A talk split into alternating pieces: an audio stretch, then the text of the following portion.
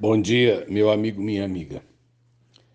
E, esses dias atrás eu falei no Passando por Aqui sobre minhas viagens de trem, né, da infância. E eu mexi com dois grupos de pessoas bem distintos. Primeiro, aqueles que já viajaram de trem. Porque hoje no Brasil isso não é mais possível, né? Eles eliminaram os trens de passageiro. Então, eu mexi nas memórias daqueles que já viajaram de trem, particularmente naqueles que eram crianças e viajaram de trem. Então, eu falei de um, de um prazer que só quem conhece é, é, é, é, que é capaz de entender o outro, né? Andou de trem não é capaz de entender o que, que é a experiência de andar de trem. E eu mexi também com outros que nunca viajaram, mas que disseram para mim assim, pastor, eu tenho vontade de fazer uma viagem. E eu lembrei que há um trem que, que, que resta entre Belo Horizonte e Vitória a função desse trem é, é, é dar a, a, hoje, no século XXI, a experiência de quem quer conhecer uma viagem de trem, né? E eu disse à minha amiga, que também falou para mim que tem muita vontade, eu disse para ela assim, eu vou viajar nesse trem. Eu, eu, e ela falou assim, eu quero ir junto. Falei, nós vamos combinar, nós vamos juntos né? Nós estaremos juntos. E eu desejei nessa manhã, quando relembrava esse, essa, essas emoções que acabaram despertando na questão da viagem de trem, é, a vida ela é muito curta para que a gente é, não, não desfrute das coisas ao nosso alcance, né?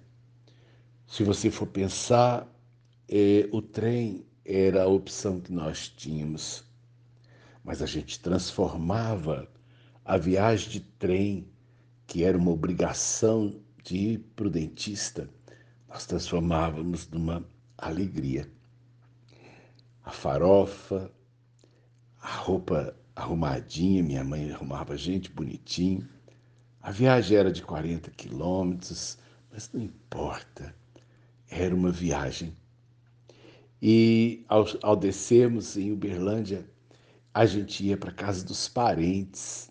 E minha mãe era tradicional, ela corria todas as casas dos nossos parentes. Então, naquelas casas, a gente conversava, a gente recebia elogios, porque a gente era educadinho, né? A gente não era daqueles meninos que chegava na casa dos outros e dava maior vergonha nos pais.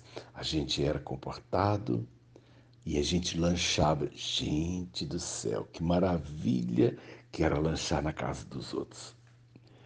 E depois que a gente peregrinava, a gente tinha viagem de volta.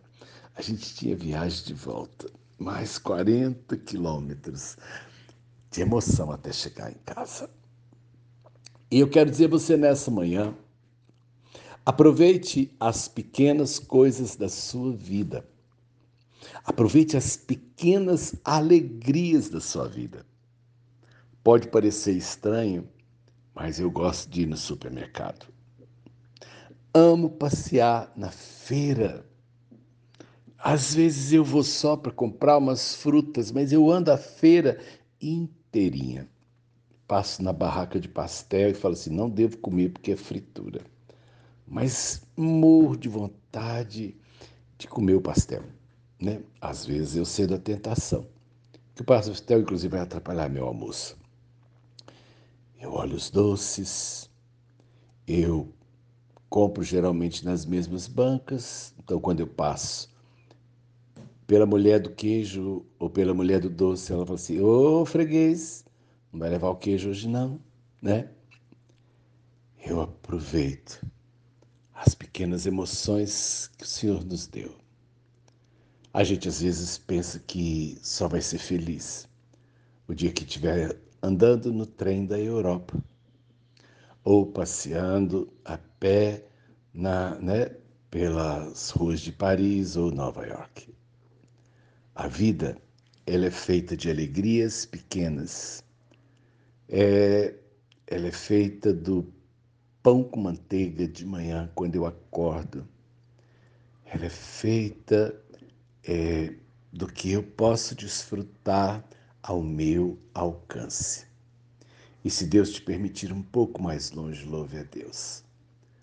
Mas aproveite o tempo. A vida eterna vai recomeçar a vida. Nós vamos partir para uma outra existência.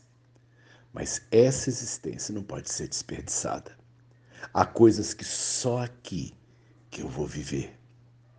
Então, aproveite família, aproveite a comida, aproveite o que os seus olhos podem ver e o que as suas mãos podem curtir. Num dia como hoje, aproveite seu dia.